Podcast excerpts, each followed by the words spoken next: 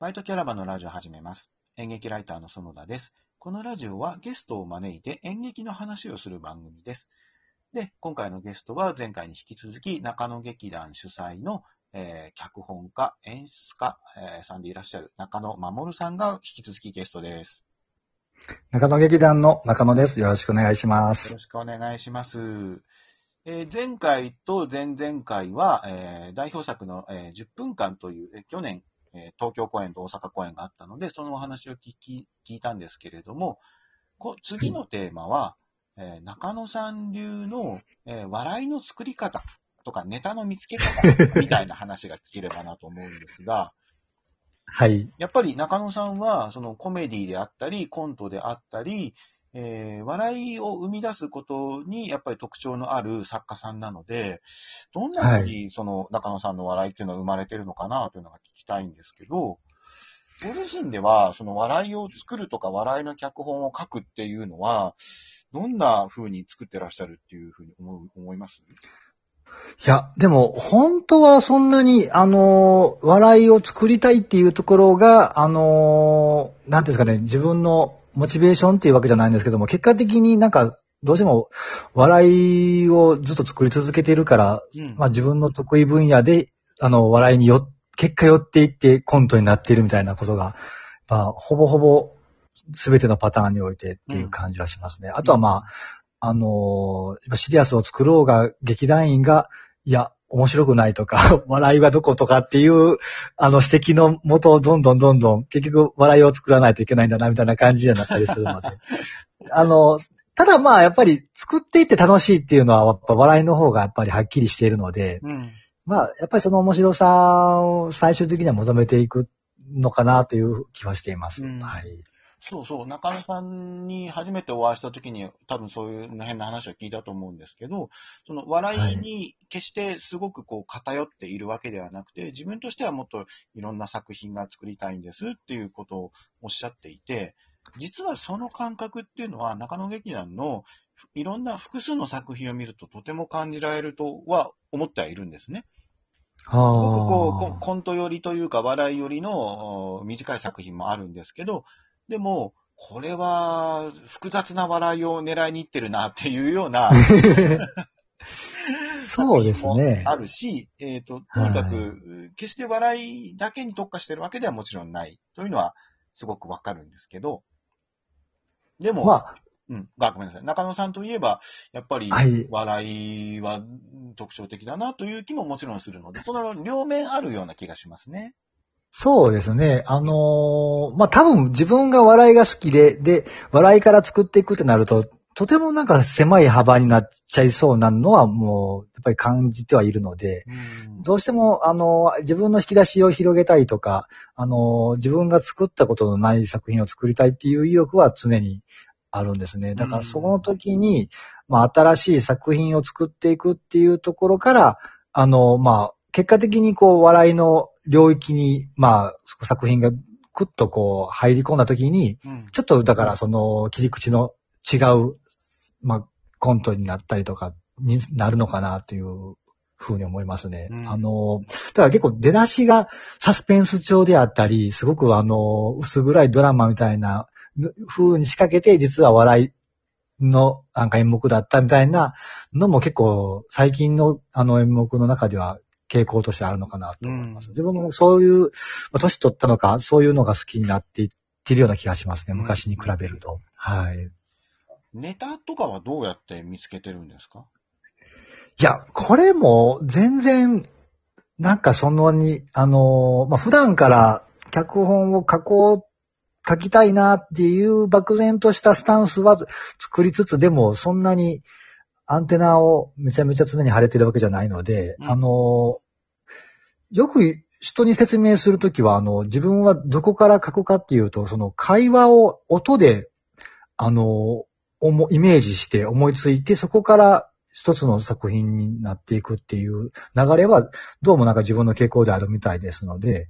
あの、まあ、二人漫才のようなこうやりとりを映像では浮かばないんですよ。音声だけの会話が脳の中に浮かんで、うんでそのやりとりが結構面白くって、あ、これはちょっといいシーンになるんじゃないかな、みたいなところから、あのーまず会話の、ななんか数分間の会会話のシーンができて、で、それを、あれこれってこういうシチュエーションで作ったら、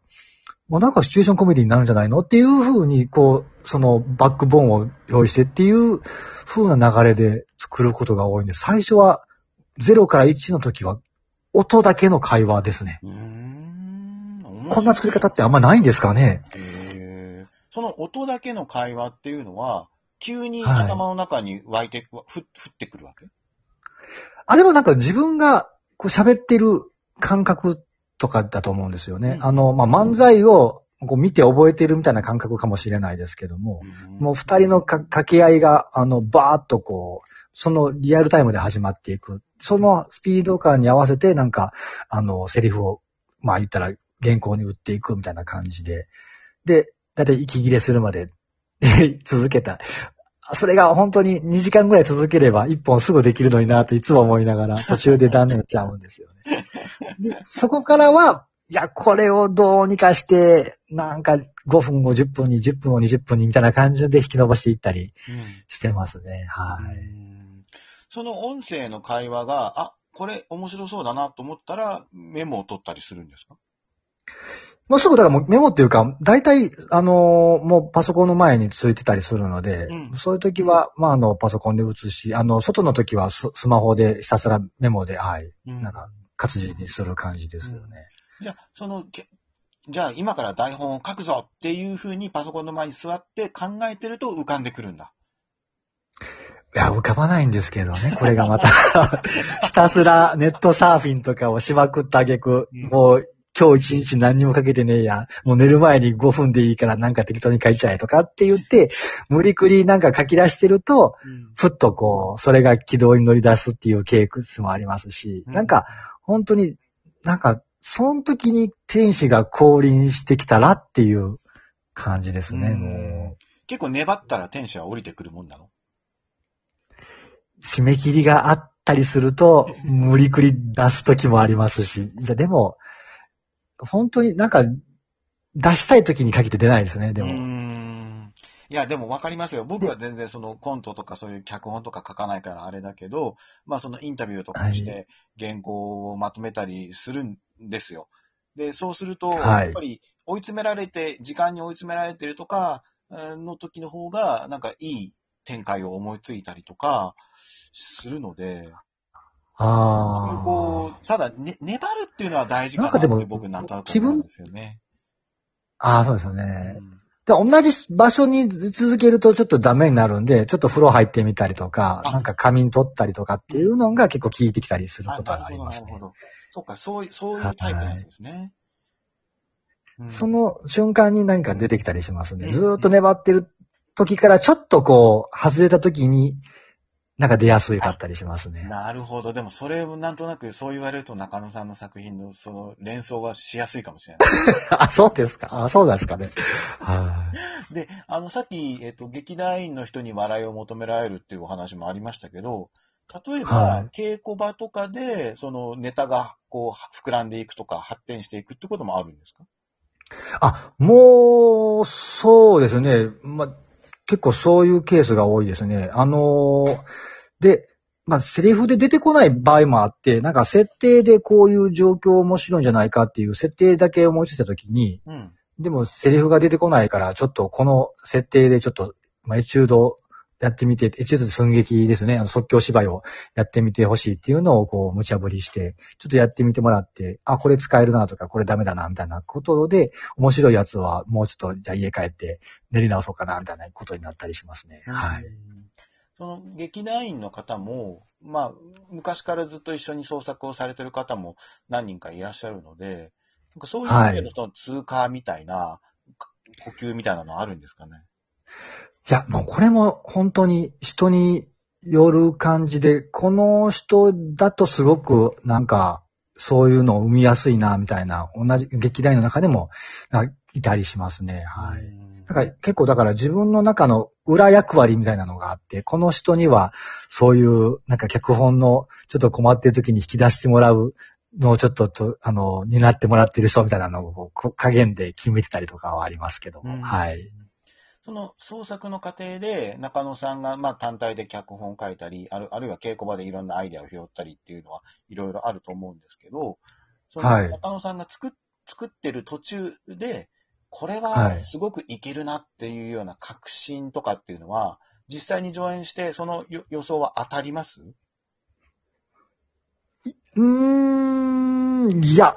これは当たってないかもしれないですああ、ねそう。ですか。当たってないってダメですよね、今思うして。ものすごくあったんですよ。うん。これすごいアイディア浮かんだって、未だにそれ、あの、抱えてるのがあるんですけど、未だにそのアイディアを、